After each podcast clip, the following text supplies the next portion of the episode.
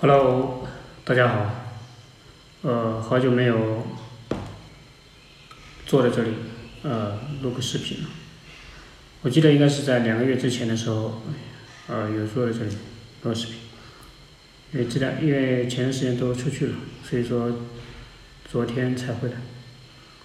昨天呢，发布了一个绿布的一个一个视频，就是简单的，就是自己布呃。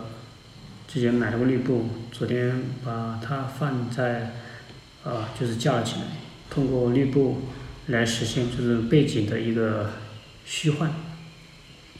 切换一个动态的一个背景，这样会给这个视频会更加，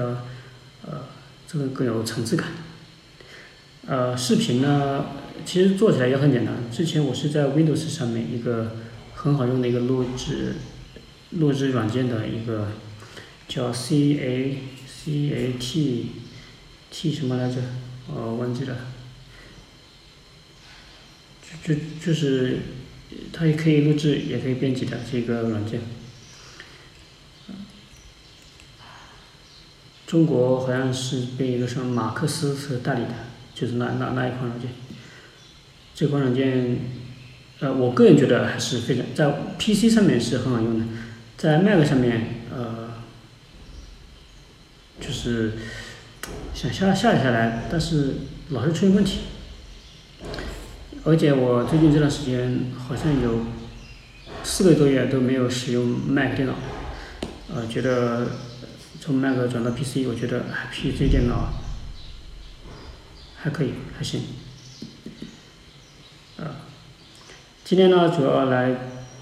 呃，其实我在录这个视频的时候，其实想。通过这个视频来分享一些内容，啊，其实就是我现在就分享从有三有三点吧，我就从我自身的一个感受说起来。第一个呢，就是说我之前就是苹果呃手机，在之前的视频上也有说过，苹果 i i i iOS 十四点六的时候，呃。因为我是订阅了苹果的 Apple Music 的，所以说 Apple Music 你订阅之你订阅了之后，就是它不是有个试用期嘛？我之前获取了四个月，它下载在这个 iOS 十四点六这个版本，你下载歌曲，按照道理讲的话，按照正常的一个程序，你是可以离线听歌的。但是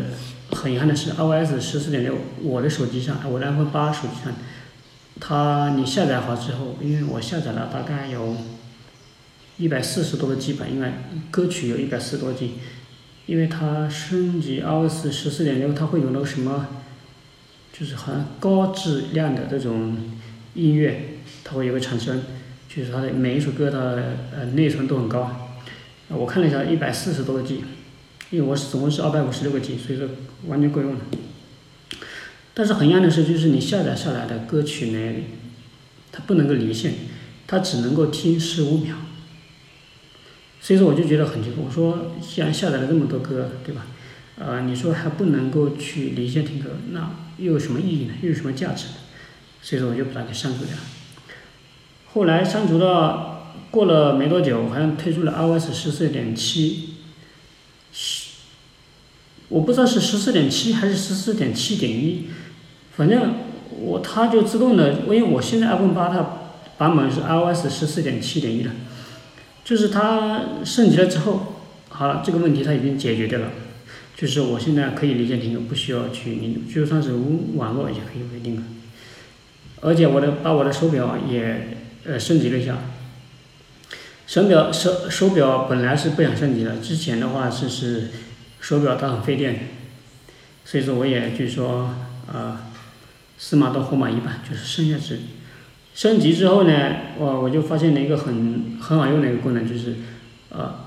手表跟手机同时在一起的时候，因为我的手表是第三代，就是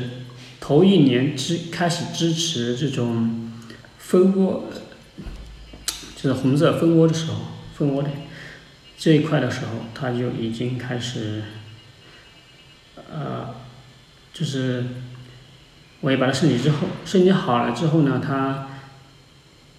电量嘛，我我隐隐约约我感觉到是有一点有那么一点好，是有那么一点好，而且还发现了一个很好用的功能，就是我只要手机跟手表只要在同时在身上的时候，手表就不需要再去输入我的一个密码了。呃，这点的话，我觉得啊，非常还是蛮实用的。手表锁着的时候，我只需要把我的手机开解锁，手表就可以去自动解锁。呃，我看见他那个升级那个介绍，他说就是 iPhone Ten 以上的手机好像也是这样子的，手表可以解锁 iPhone Ten，好像是这么，因为我是 iPhone 八跟 iPhone 八 Plus，所以说没有这个功能。还有一个就是，呃，这是我也这是第二点，就是我自己也是亲身体会的，因为我的一个 iPhone 八 Plus 这一个手机，我之前，好像它的电量好像是百分之八十多吧，具体百分之八十多少我不知道，因为在四个月之前的时候，我买了安克的一个，它这个是二十瓦。